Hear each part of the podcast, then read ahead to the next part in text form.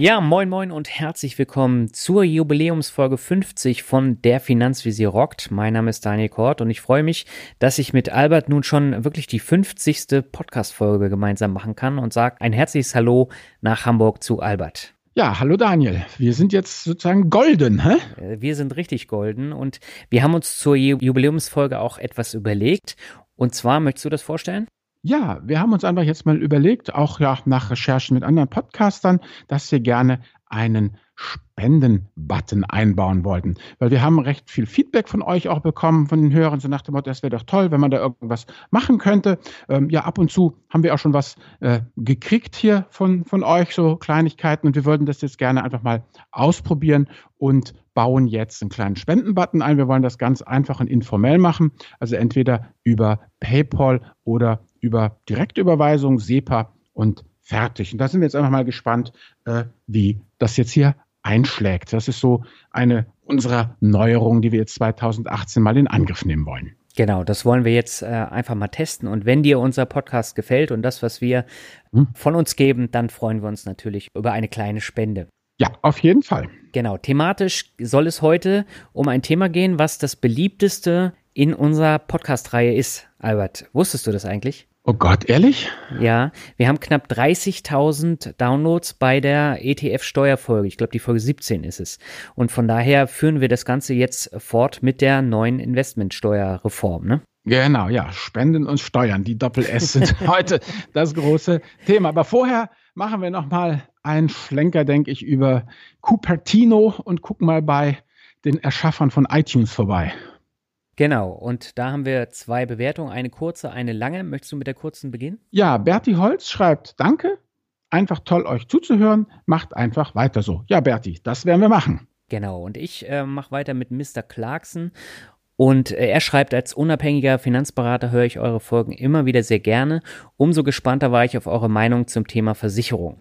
Auch wenn die Welt dieser Produkte zu komplex ist, als sie in 45 Minuten komplett zu durchleuchten, kann ich euer Fazit nur unterstützen. Das reine Risiko im Sinne einer Versicherung zu versichern, ist immer die beste und günstigste Wahl. Kapital baut man nicht mit Misch- oder Koppelprodukten auf und des Weiteren finde ich gut, wie ihr eure Zuhörer ermutigt, sich aktiv mit dem Thema auseinanderzusetzen, zu hinterfragen und zu vergleichen oder sich jemanden zu suchen, der das für einen macht. Top, macht so weiter.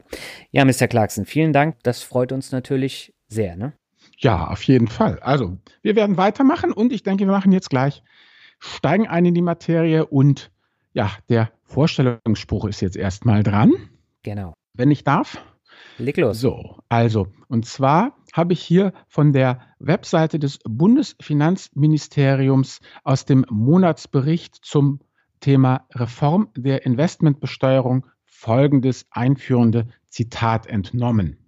Das geltende Investmentsteuerrecht ist von einer hohen Komplexität geprägt, die selbst für viele Steuerberater und Finanzbeamte nicht mehr zu überblicken ist. Für Publikumsinvestmentfonds gilt zukünftig ein einfaches, leicht administrierbares und gestaltungssicheres Besteuerungssystem. Fazit. Mit der Reform der Investmentbesteuerung verfolgt die Bundesregierung das Ziel, die Besteuerung von Investmentfonds und, Anleger, und Anlegern strukturell zu vereinfachen und leichter handhabbar zu machen. Dann wollen wir mal sehen, ob das funktioniert. Vorab ja. möchte ich noch eine Bemerkung machen, lieber Hörer. Wir haben jetzt hier, haben Daniel und ich auch ein bisschen besprochen, so ein bisschen Konflikt halt mit diesem Podcast, weil mhm wir machen hier Audio und wir wissen ja, Daniel, dass unsere äh, Zuhörer den Podcast sehr gerne hören ähm, beim Autofahren, beim mhm. Spülen, mhm. beim Rasenmähen. Also Audio als Nebenbei-Medium. Das ist auch ja ganz wunderbar.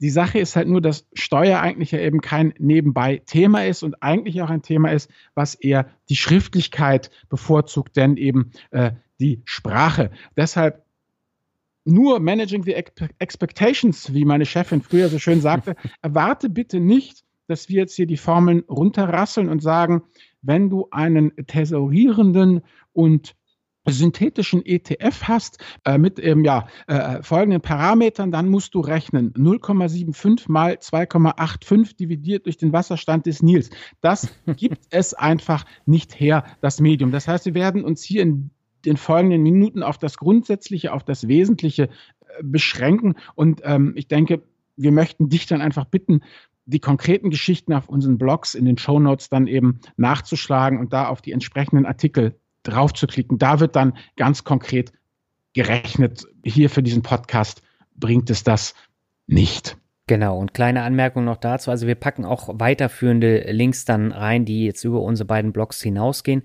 Und wir haben diesmal auch noch eine Medienempfehlung direkt zu diesem Thema. Da ja. könnt ihr dann auch nochmal reinschauen. Genau.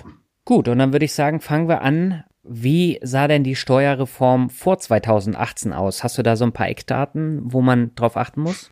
Ja, also das Faszinierende ist ja, weil ich habe ja gerade eben vorgelesen von wegen, ne, das Fazit mit der Reform soll das ja alles supidupi werden. Ich genau. erinnere mich noch an 2000 und äh, neun, da wurde doch genau das Gleiche gesagt, ja. Da hieß mhm. es ja auch, alles wird supidupi und das ist jetzt die Mutter aller Steuerreformen und jetzt ist alles mega cool und gerecht, ja. Äh, und jetzt sehen wir, kaum acht Jahre später geht es jetzt schon wieder los mit der Änderung. Also letztendlich, ich habe mal ein bisschen recherchiert, von 1997 mhm. bis jetzt 2018 hatten wir einfach mehrere Systemwechsel, äh, mehrere Besteuerungsarten. Da gab es eben dann die Geschichte, Anrechnungsverfahren. Äh, da wurde dann halt die Dividende und ein Körperschaftssteuerguthaben noch miteinander verrechnet. Ja, dann äh, wurde die Spekulationsfrist für Wertpapiere wurde erhöht. Ähm, dann ja, gab es 2002 nochmal einen Systemwechsel. Da war eben dieses Halbeinkünfteverfahren jetzt angesagt. Dann eben 2009 eben schon angesprochen, diese Geschichte mit eben der äh, Ab äh, Quellensteuer, eben diese klassischen 25 äh, Prozent Quellensteuer plus 5,5 Prozent Solidaritätszuschlag. Das sind eben dann insgesamt diese 26,375 äh, Prozent, die man abzuführen hat, äh, mhm. plus eventuell Kirchensteuer. Und jetzt eben haben wir schon wieder was, was Neues. Letztendlich wird an die 2009er Regelung äh, äh, noch Teilfreistellung, Vorabpauschale angeflanscht. Also grundsätzlich, und das ist eigentlich mit das Wichtigste gleich am Anfang des Podcastes, dieses ganze Gemache und Getue um die Steuer, es ist einfach so, die Besteuerung ändert sich beständig im Laufe der Zeit. Und jemand, der heute anfängt, zu sparen, anzulegen und einen Horizont von sich selber, sagt als Buy and Holder zwischen 20 und 30 Jahren hat, der wird sich noch auf mehrere äh, ja, Steuerreformen einstellen müssen. Ja. Und der Erwartungswert ist ja eigentlich immer negativ. Es wird ja immer schlimmer mit der Zeit, nicht besser. Denn ähm, wenn ich das mal hier zitieren darf, ähm, der zweite Hauptsatz, ja, der Thermodynamik, der gilt ja nicht nur für Kinderzimmer, sondern auch für Steuerthemen. Hier der gute Ludwig Eduard Boltzmann, österreichischer Physiker und Philosoph, hat gesagt, die Natur strebt aus einem unwahrscheinlicheren in den wahrscheinlicheren Zustand. Und der wahrscheinlichste Zustand ist immer der der größtmöglichen Unordnung. Und das werden alle Eltern bestätigen können, die Kinder da haben. Ach, das war ja wieder ein schönes Zitat, Albert. Ja, also es heißt letztendlich, ähm, erwarte nicht und nimmer ja, die Steuererklärung auf dem Bierdeckel, weil das wäre eine Verletzung des zweiten Hauptsatzes der Thermodynamik und das wird nicht passieren. Okay, jetzt komme ich und äh, ich gehe nochmal darauf ein, warum sich die Steuer denn tatsächlich ändert. Und äh, du hast jetzt eben gesagt, man darf nicht äh, erwarten, dass sich die Steuern dann tatsächlich vereinfachen. Aber auch auf die Gefallen, dass jetzt alle lachen, das Ziel dieser Steuerreform war tatsächlich, dass man die Steuergesetzgebung vereinfacht und die Schwachstellen beseitigt. Und man hat in der Tat die Besteuerungsgrundlagen von 33 auf 4 reduziert. Das ist ja schon mal äh, etwas, ne? Ja, ja, also das Ziel habe ich auch nie in Frage gestellt. Aber wie soll ich sagen? Kennst du ja aus dem Zeugnis. Ja. Er hat sich bemüht. ja, auf jeden Fall, äh, um nochmal da ein bisschen drauf einzugehen, warum hat man denn diese Steuerreform tatsächlich dann äh, gemacht? Man hat zum einen gesehen, dass die alte Steuerregelung, dass die ähm, Probleme mit sich gebracht haben, wie zum Beispiel ähm, den Steuermissbrauch, wie beispielsweise durch diese sogenannten Cum-Cum-Geschäfte. Und ähm, da geht es ja darum, dass man die Steuer dann so gestaltet, äh, dass man viele Vorteile bei der Dividendenbesteuerung äh, hat, beziehungsweise die komplett umgeht. Ähm, das war das eine. Das war ja auch ein großes mhm. Problem in den letzten Jahren. Und man wollte eben weg von dieser sogenannten Transparenzbesteuerung, äh, die gar nicht so wirklich transparent war. Wie wir alle wissen, gab es die transparenten, die semi-transparenten und dann auch die intransparenten Produkte. Und ähm, gerade bei den ETFs war es dann etwas schwierig, dann äh, zu erkennen, was ist denn tatsächlich jetzt so ein, so ein steuerhässlicher Fonds. Ne? Ja, ja. Genau, das, das hat man äh, versucht zu verändern. Äh, und jetzt stellt sich natürlich die Frage, inwiefern hat die Regierung das denn jetzt geändert? Vielleicht magst du dazu was sagen. Ja gut, momentan gilt ja die aktuelle Besteuerung, das gilt ja nach wie vor. Also wir haben immer noch die Kapitalertragssteuer. Genau diese 25 Prozent Steuern auf Zinsen, Dividenden und Kursgewinne und eben 5,5 Prozent der Kapitalertragssteuer als Soli. Dazu, mhm. wenn nötig, die Kirchensteuer, 8 bis 9 Prozent der Kapitalertragssteuer, abhängig vom Bundesland. Und dann haben wir auch weiterhin erhalten diesen Freibetrag von 801 Euro für Ledige und 1602 Euro für Verheiratete. Also die ersten 801 Euro für Ledige, die eben aus Zinsen, Dividenden und Kursgewinnen anfallen, sind steuerfrei. So, mhm. was wir jetzt dann noch haben, ist das Wort Veranlagungszeitraum. Und das ist immer das Kalenderjahr. Also vom 1.1. bis 31.12. unterjährige Käufe und Verkäufe werden monatsgenau abgerechnet, immer ein Zwölftel pro Monat. Ne? Mhm. So, dann gibt es ganz neu den Basisertrag. Der Basisertrag ist die risikolose Marktverzinsung und die wird eben im Gesetz Basisertrag oder auch Basiszinssatz genannt. Die Bundesbank berechnet jährlich den Basiszinssatz und die Bundesbank leitet den Zinssatz aus der Höhe der langfristig erzielbaren Rendite öffentlicher Anleihen ab. Und das Bundesfinanzministerium schickt dieses Ergebnis der Berechnung dann per Rundschreiben an die obersten Finanzbehörden der Länder und das gilt dann als Berechnungsgrundlage, werden wir nachher noch brauchen. So, also 2015 lag der Basiszinssatz bei 0,99 Prozent, bei 2016 bei 1,1 Prozent. Wird immer für das Jahr dann neu festgelegt. Und das ist letztendlich, im Weiteren werden wir das noch sehen, so diese, die grundsätzliche Hürde, ähm, die der ETF überspringen muss. Die Gedanke ist ja, ne, man ist, nimmt ja am weltweiten Produktivkapital teil. Das mhm. heißt, wir haben hier ein risikobehaftetes Investment. Das soll natürlich mehr abwerfen als Tagesgeld, mehr abwerfen als was Risikoloses. Und, und das ist einfach so die untere Grenze, ab der dann ähm, die Vorabpauschale greift. Das ist das nächste, was wir wissen müssen. Mhm. Wenn ein Fonds weniger ausschüttet als der Basisertrag, dann greift die Vorabpauschale. Und die Vorabpauschale ersetzt diese ausschüttungsgleichen Erträge. Wir erinnern uns, ausschüttungsgleiche Erträge, das war ja beim Tesorierer eben das, was an ausgeschüttet und gleich wieder angelegt wurde. Das waren die mhm. ausschüttungsgleichen Erträge. Und der Sinn dieser Vorabpauschale ist, den Steuerstündungseffekt eben zu mindern. Der Staat will einfach pauschal und vorab eine gewisse Summe als Steuer haben und beim Verkauf wird dann alles glatt gezogen und genau abgerechnet. Ja, also Vorabpauschale bedeutet eben nur, lieber Anleger heißt es, du hast hier mit deinem thesaurierenden ETF einen Gewinn erzielt. Davon wollen wir einfach pauschal was abheben, ja. Man kann, mhm. man hätte auch anders, das man hätte es auch viel einfacher machen können, als wie es jetzt ist. Man hätte einfach sagen können, die langjährige Ausschüttungsrendite beim MSCI World liegt zwischen 1,5 und 2,5 Prozent, ja.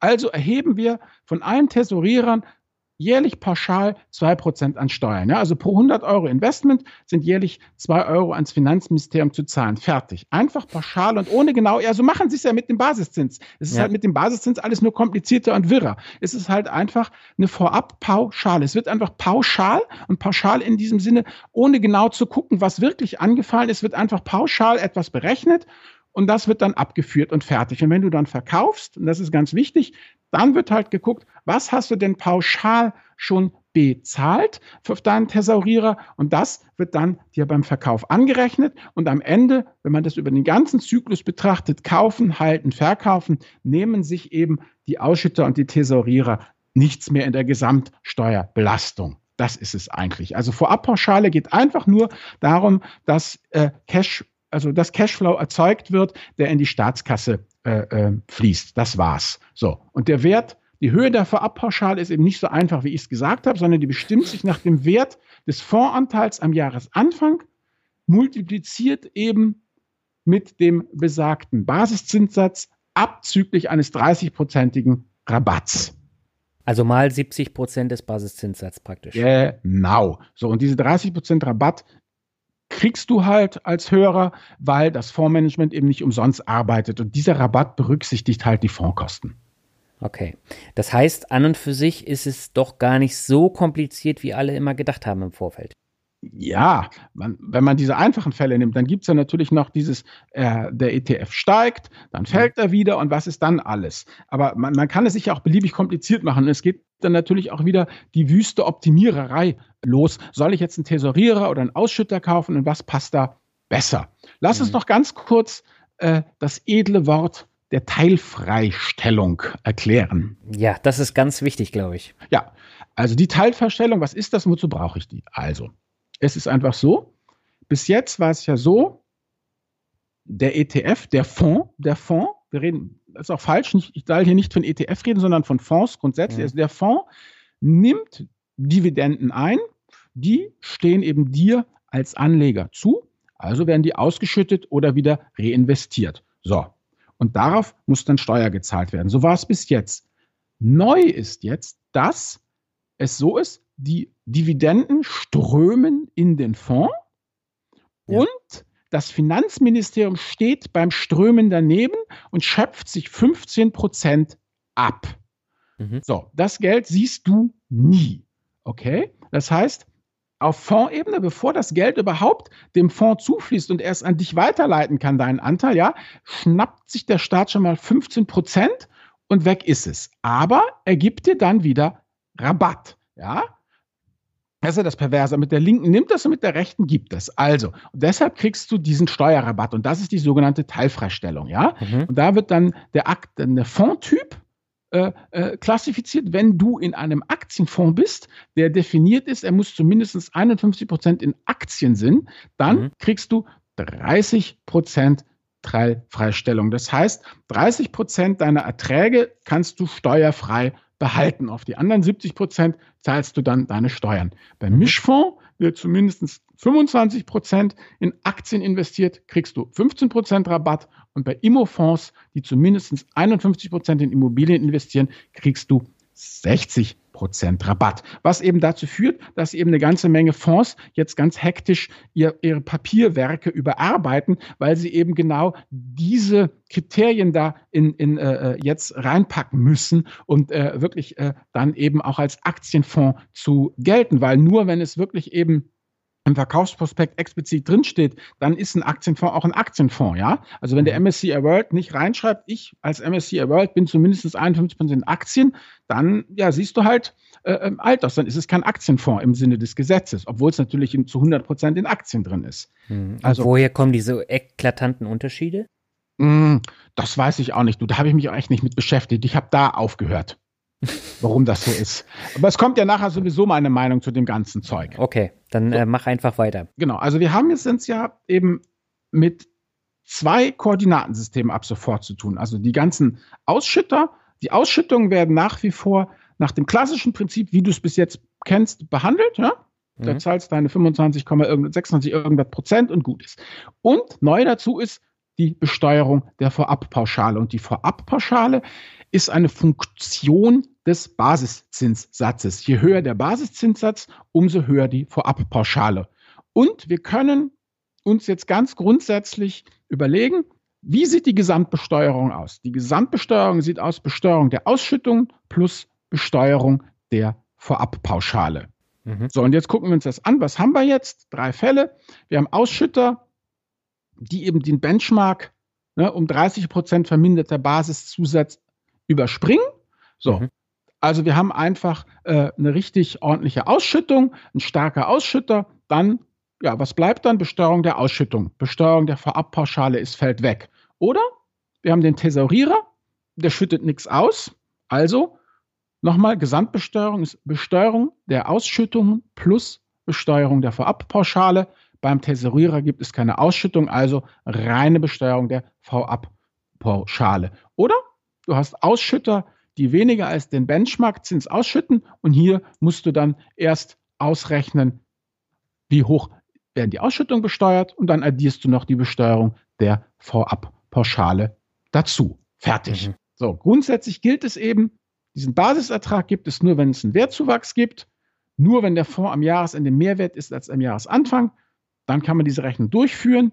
Die Buchwertgewinne ja, also eben Buchwertgewinne, du hast ja nicht verkauft, ja, du hast am Ende mehr als am Jahresende mehr als am Jahresanfang, aber mhm. du hast nicht verkauft, reiner Buchwertgewinn, die werden per Vorabpauschale besteuert hast du dagegen Buchwertverluste, interessiert das den Gesetzgeber nicht. Also du kannst nicht, ja, wenn du in den roten Zahlen bist, kannst du dir nicht praktisch ein feistes Verlustpolster aufarbeiten, ja, was du dann in den fetten Jahren wieder einsetzt, um äh, praktisch deine Steuer zu mindern. Das geht nicht. Also wenn du halt ähm, Fonds mit Verlusten hast, ist der Basisertrag gleich null, fertig.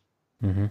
That's it. Und letztendlich ist es aktuell so, je niedriger der Basiszinssatz ist, umso besser schneiden die Tesorierer ab. Bei 2% Ausschüttungsrendite und zweieinhalb Prozent Basiszinssatz sind es in etwa gleich. Und ist der Basiszinssatz höher als 2,5 Prozent, sind die Ausschütter steuerlich günstiger. Also, wir haben eben jetzt, das ist neu, das ist kompliziert, das ist spannend, zwei unterschiedliche Koordinatensysteme eben. Das eine Koordinatensystem ist halt die Kapitalertragssteuer, wie wir sie bis jetzt kennen, und das Neue, was dazu kam, ist eben äh, der Basiszinssatz, wie der sich bewegt. Und so muss man halt einfach dann mit, mit zwei Bällen jonglieren. Aber wie gesagt, letztendlich halten, also kaufen, halten, verkaufen, da ist die Steuerbelastung bei beiden äh, Teilen gleich. Das mhm. Einzige ist halt, wenn jetzt der Basiszinssatz konstant und lange niedrig bleibt, ja, dann sieht es so aus. Also wir machen jetzt mal eine Rechnung. Wir behalten, wir erhalten den Basiszinssatz bei 1,1 Prozent und sagen eben die Ausschüttungsrendite vom MSCI World, MSCI Emerging Market traditionell um die 2 Prozent. Also wir vergleichen jetzt praktisch einen Ausschütter mit 2% Ausschüttungsrendite mit einem Tesorierer, der mit 1,1% Basiszins besteuert wird. Ja, dann sieht es einfach so aus, pro 10.000 Euro Anlagevolumen hast du rund 15 Euro Steuer beim Tesorierer, Vorabpauschale. Mhm.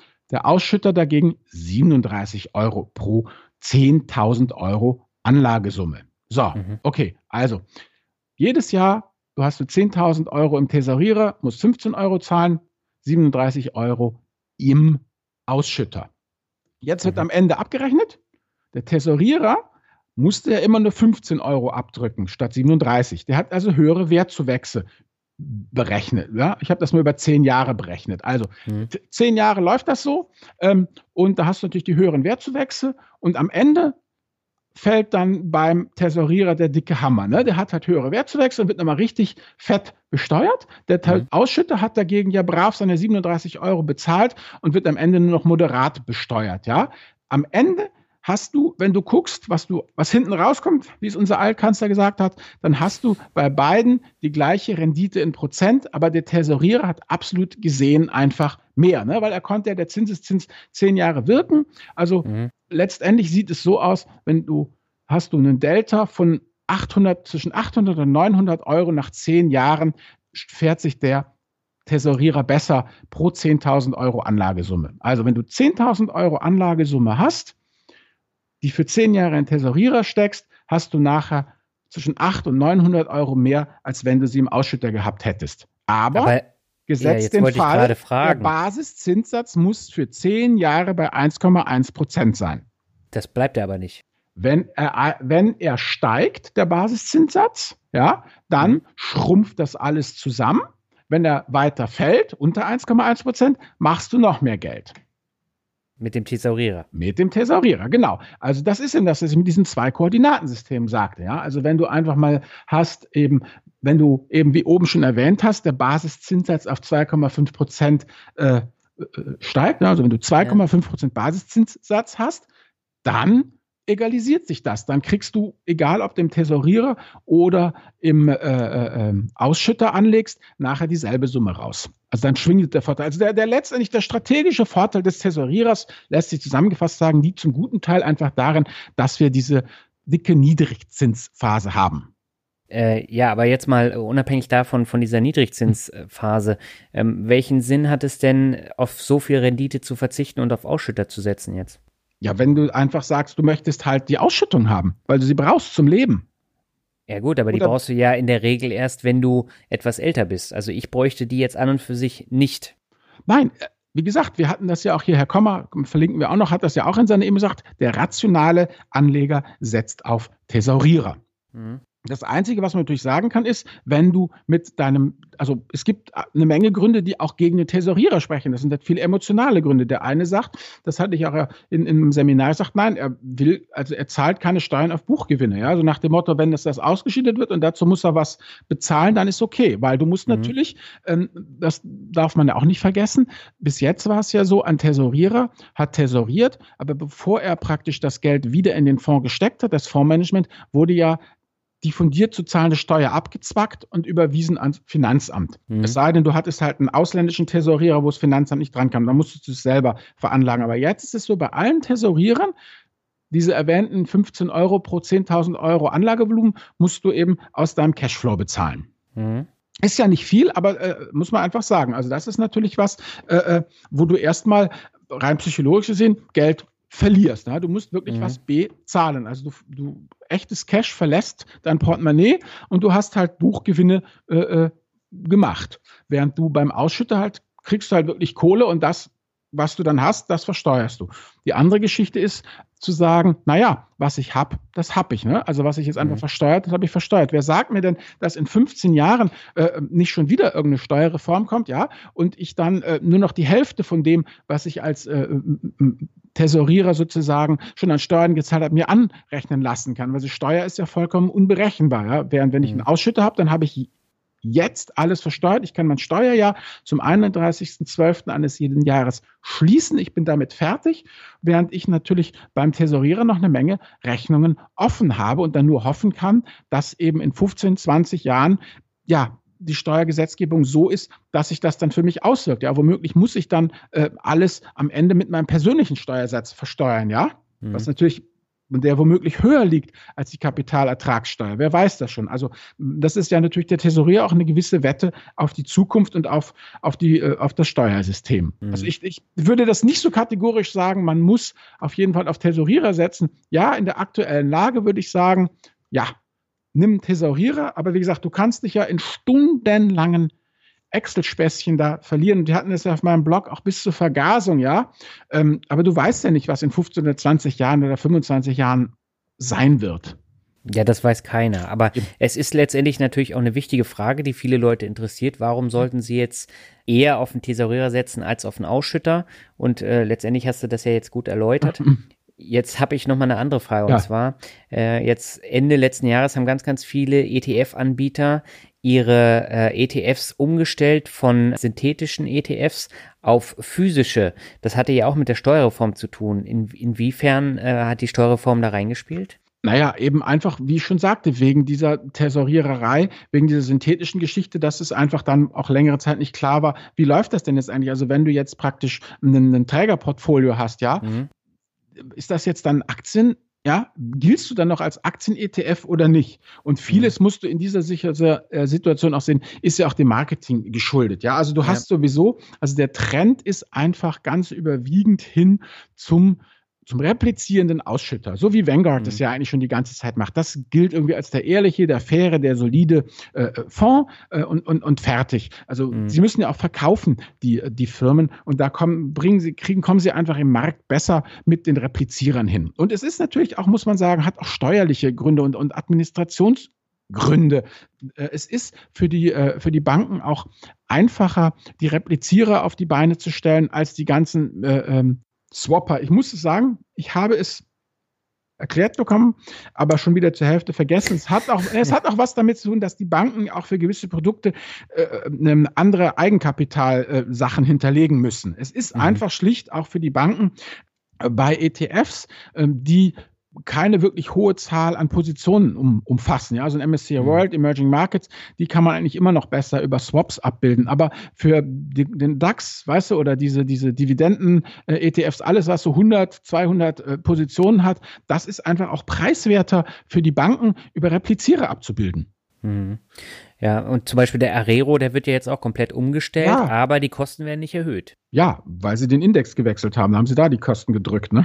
Ja, ja aber das sind halt auch so wichtige Sachen, die gehen genau. manchmal dann immer runter. Genau, ja, also letztendlich für dich als Buy-and-Hold-Anleger bedeutet das erstmal grundsätzlich, du wirst, wenn du dir selber als Hörer einen 30-jährigen Anlagehorizont bescheinigst, noch die eine oder andere Gerechtigkeitslücke, die vom Gesetzgeber geschlossen wird, sehen. Ja? Ich würde so letztendlich aus meiner Lebenserfahrung sagen, so alle acht bis zehn Jahre würde ich einen größeren Kurswechsel einplanen, plus den einen oder anderen Hotfix so zwischendurch. Aber momentan für das, was du hast, für alle, die, die schon seit 2009 dabei sind, keine Panik, Altbestände behalten.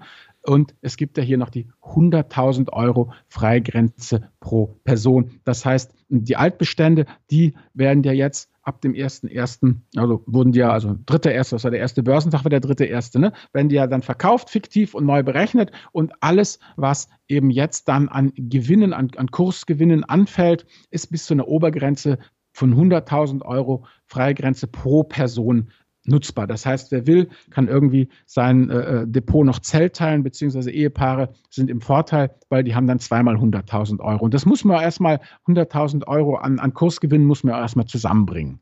Mhm. Also und immer, immer auch keine Panik. Ich hatte ja auch einen Blog, auch, auch, ich weiß nicht, ob du das auch hattest, junge Leute, die dann sofort umschichten und verkaufen und dies und das wollten erstmal gucken, auch wie die Anbieter reagieren. Ja, du hast das ja selber schon gerade erwähnt. Ja, Beispiel Comstage stellt seine mhm. ETFs von tesorierend auf ausschüttend um zum Teil. Ja, ebenfalls im Gespräch sind Teilausschütter, also das, ich weiß nicht, der Steueranteil wird ausgeschüttet, damit mhm. es nicht erst im Cashflow bezahlen muss. Der Rest wird tesoriert. Da ist ja noch eine Menge im Fluss. Ich würde jetzt auch erstmal mal warten, wie, bis sich der Staub gelegt hat, so das erste Quartal abwarten und dann gucken, was eigentlich ist. Also ich würde jetzt auf keinen Fall dazu raten, jetzt noch irgendwie wild zu, zu verkaufen oder rumzumachen machen, sondern erstmal gucken, wie sich die Anbieter da positionieren. Das ist ja ein stark umkämpfter Markt und die suchen ja alle auch ihren kompetitiven Vorteil. Und ich glaube, in diesem Fall hm, würde abwarten, ja, abwarten und Tee trinken eigentlich zum Vorteil des Anlegers gereichen.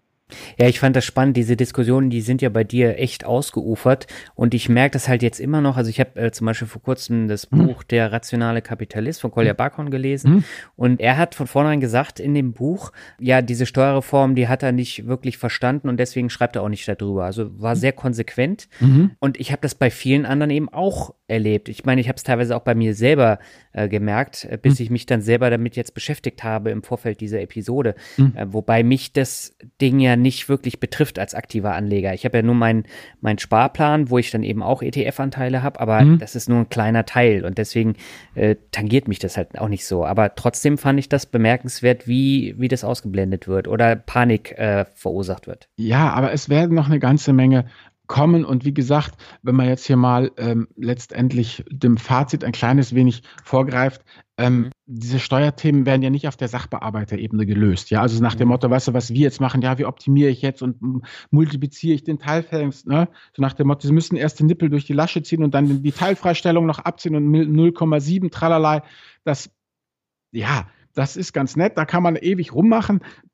Aber letztendlich, solange das Thema Besitz von Wertpapieren in Deutschland ein Minderheitenthema ist, ja, mhm. ist es es ist einfach ein politisches Thema. Solange es ein Minderheitenthema ist, wird der Staat Mittel und Wege finden, äh, hier diese Leute zu schröpfen. Ja, also wie gesagt, was tun? Ich würde immer sagen, ehrlich, nicht fragil werden, ja, nicht irgendwie, ja, dass ich, ich sehe das jetzt, da wird ja das Vermögen jetzt auf die aktuelle steuerliche Situation hin optimiert, ja, aber ganz ehrlich, dann stehst du doch bei jeder steuerlichen Klimaänderung vor der gleichen Problem wie der Dino am Ende der Kreidezeit, ja. Also ich meine, ja, weißt du, das ist doch genau das. Du hast eine Gattung entsteht, ja, sie wird ja. dominant, die Verhältnisse ändern sich und die Gattung stirbt aus. Und da unterscheidet sich doch der T-Rex nicht wirklich von der Lebensversicherung.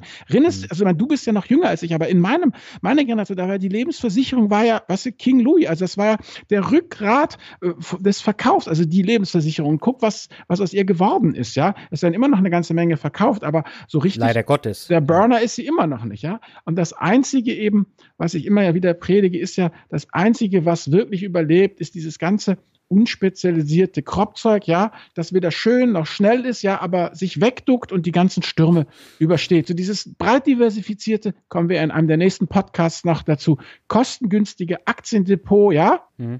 Dem, dem werfen ja viele vor, es sei unsexy. Das stimmt, ja und würde auch zum größten Teil nur aus Losern bestehen. Stimmt ja auch, ja. Mhm. Aber es ist halt, wie soll ich sagen, mit diesen Marktrendite-ETF-Depots ist wie mit der Ratte. Irgendwie reicht es dann doch zum Überleben. Und das ist es eigentlich, ja. Und ganz ehrlich, ich fand das schon ziemlich schockierend. Ich habe mal ein bisschen statt, äh, Statista ge, gebuddelt, ja? Mhm. Denn wie gesagt, wir haben 80 Millionen Deutsche mit 45 Millionen PKWs und 130 Millionen mobilen Endgeräten kommen, mhm. ja? Ja, und was haben wir? 9 Millionen Wertpapierbesitzer, ja? Und von diesen 9 Millionen haben 4,6 Millionen nur Aktienfonds, knapp 2 Millionen Aktien und Fonds und knapp 3 Millionen nur Aktien, ja? Also das heißt, wir sind von der, von der Marke 80 Millionen Depots noch sehr, sehr weit entfernt, ja. Und auch, wie ich schon sagte, Sichteinlagen, also die berühmten Tagesgelder, Festgelder, Giro, mhm. sind 1,3 Billionen. Das sind knapp 40 Prozent. Mhm. Versicherungen und Pensionskassen nochmal knapp 40 Prozent. Und Aktien- und Investmentfonds machen knapp 16 Prozent des Vermögens der Deutschen aus. Das sind 600 Milliarden. Ja, 600 Milliarden klingt erstmal ziemlich kühn. Ja, aber wenn ich halt mhm. sehe, dass allein auf, auf, auf Giro, Tages- und Festgeldkonten 1,3 Billionen rumlungern, ja, hallo, da ist das wirklich nicht, nicht viel. Also, solange wir Wertpapierbesitzer eine kleine und damit lobbyschwache, aber wohlhabende Gruppe sind, wird der Staat immer wieder anklopfen und Gerechtigkeitslücken schließen. Ja, also mit mhm. anderen Worten, was ich wirklich glaube, ist, dass es wirklich äh, sinnvoll ist, in dieser Sache sich da nicht an diese Steuergeschichte zu hängen, sondern einfach, ich glaube, viel wichtiger ist da unsere Arbeit, mit unserer Arbeit meine ich die Arbeit aller Finanzblogger, ja, diese finanzielle mhm. Bildung und das Volk zu bringen.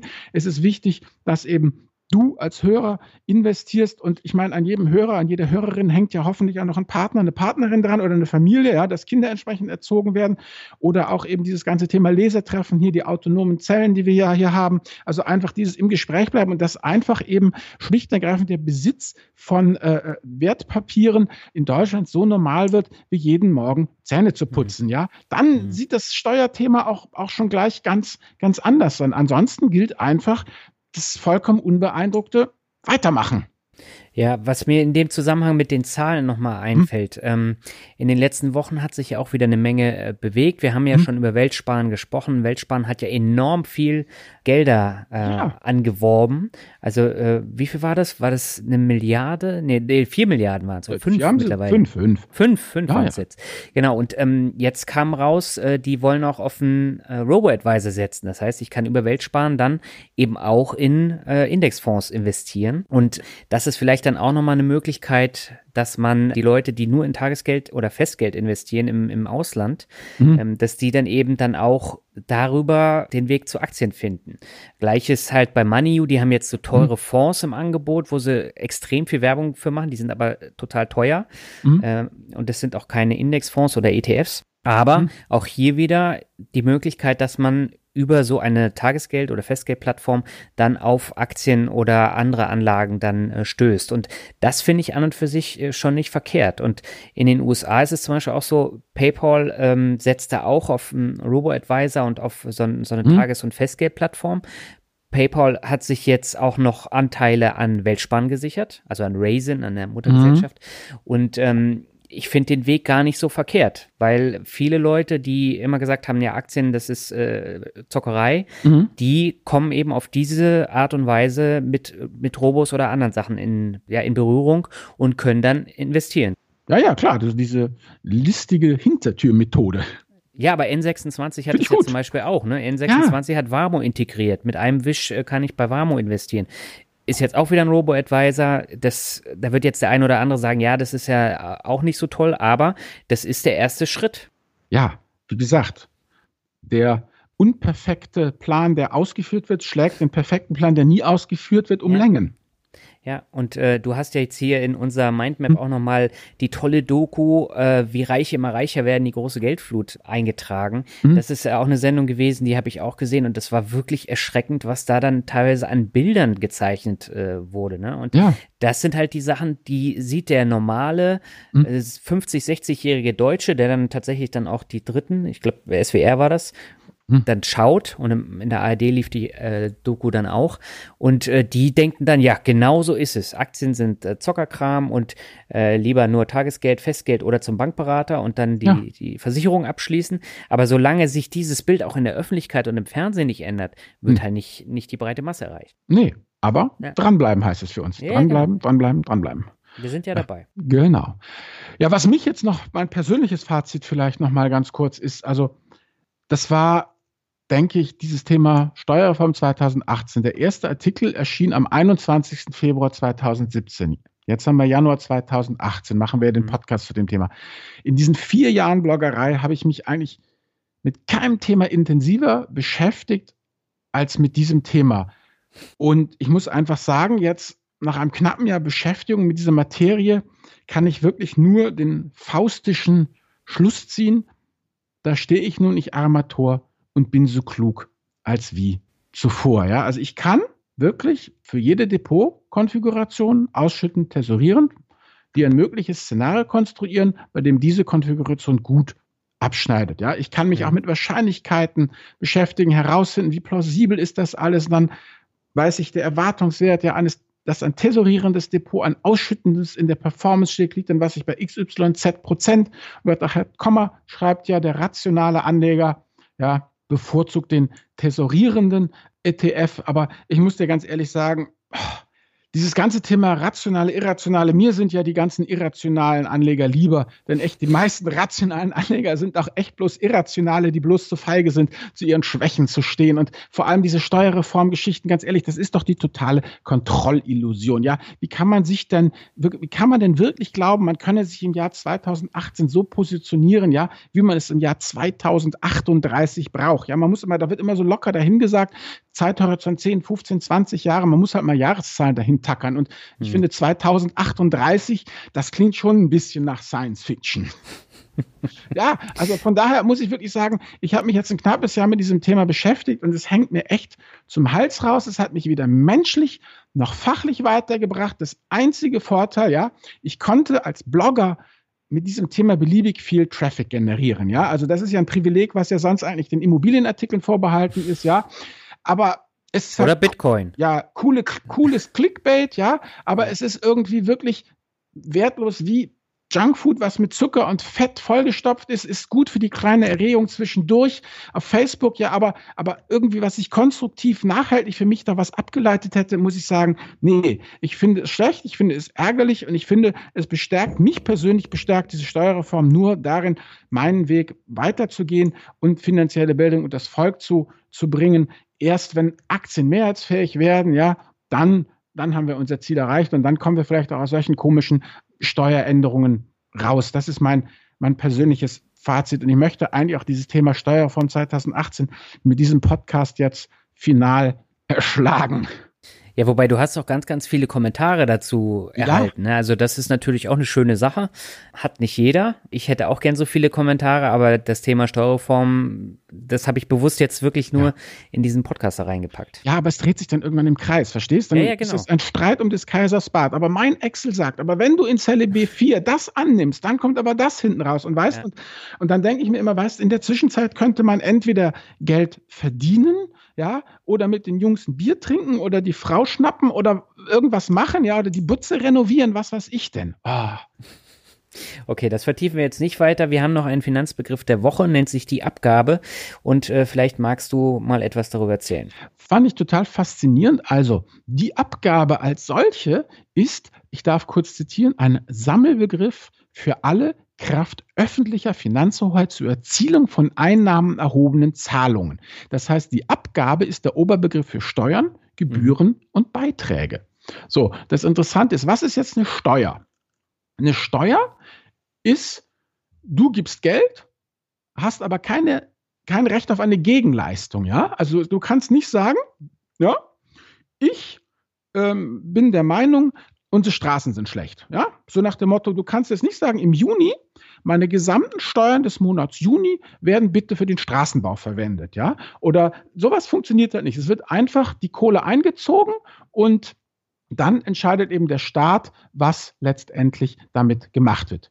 Die Gebühren, das sind Zahlungen für besondere Leistungen, wie zum Beispiel Müllgebühren, Zollabfertigungsgebühren und die ganzen Geschichten. Und das mhm. Faszinierende ist, das Faszinierende ist eben, früher waren es ja Rundfunkgebühren, ne? Mhm. Genau, und jetzt sind es ja die GEZ, ne? Sind ja jetzt neuerdings, von wem werden die eingezogen? Vom Beitragsservice. Denn die, Be ja, pass auf, Beiträge, bei, das ist, das ist schon wichtig, schon ganz wichtig. Eine Gebühr ist, ja, ist, ist eine erzwungene ja, freiwillige oder erzwungene Anspruchnahme, Beurkundung, ja, also mhm. du, du brauchst einen Pass oder eine Beurkundung, du musst äh, eben die Müllabfuhr bezahlen, da gibt es nichts. Aber du kriegst dafür auch was, ja. Also mhm. du, zahlst Müll, du zahlst Müllgebühren und sie kommen und holen die Tonne ab, ja. Du brauchst einen neuen Pass, du zahlst, was ich, deine 30, 40 Euro, kriegst da einen neuen Pass. Du kriegst ja was dafür. So, mhm. bei einem Beitrag, und das ist das Geile an einem Beitrag, ist, das ist nur eine mögliche Inanspruchnahme einer konkreten Leistung. Und deshalb mhm. Beitragsservice.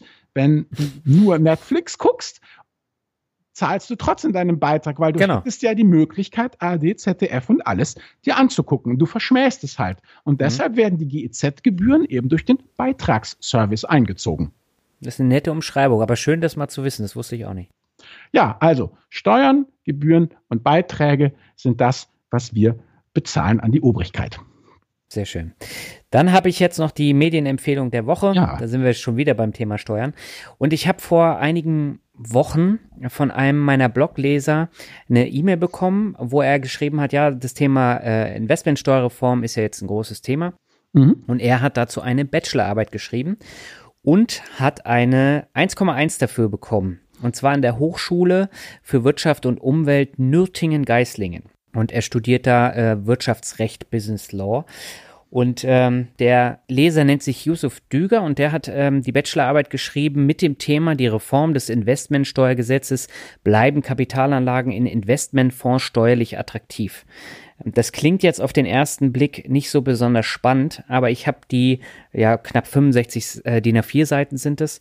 Ich habe sie gelesen, auch in Vorbereitung jetzt auf die Podcast-Episode. Und ich fand es sehr gut erklärt. Er führt dann eben auch nochmal hin, wie war es vorher, was sind die Besonderheiten bei den Fonds, warum wurde es geändert, er geht auf diese Cum-Cum-Geschäfte ein. Und ähm, ich habe es auch relativ schnell gelesen. Also ich glaube, mhm. in zwei, drei Stunden äh, war ich durch damit. Und er bietet das Ganze als E-Book bei Amazon an. Kann man sich kaufen. Den Link packen wir in die Show Notes. Und wer noch ein bisschen über den Tellerrand hinaus schauen möchte, über den wir jetzt heute gesprochen haben, ähm, dem empfehle ich wirklich äh, dieses, äh, diese Bachelorarbeit und man erfährt einfach nochmal eine ganze Menge mehr und geht ein bisschen mehr in die Tiefe, als dass es jetzt so ein Blogbeitrag oder auch eine Podcast-Episode äh, leisten kann. Und das fand ich wirklich gut. Gut, dann kommt es noch unten unter die Shownotes. Genau, und damit sind wir am Ende unserer 50. Folge angekommen. Dann würde ich sagen, machen wir einen Haken hinter die ja. Steuer und sprechen erstmal nicht drüber, obwohl wir auch beim Podcast die meisten Hörer damit haben mit diesem Thema. Und ich glaube, die Folge 50 wird nicht anders sein. Das glaube ich auch. Ja, dann denke ich, war es das, oder? Sagen wir Tschüss. Ja. Sagen wir Tschüss, bis zum nächsten Mal. Jo, ciao, ciao. Ciao.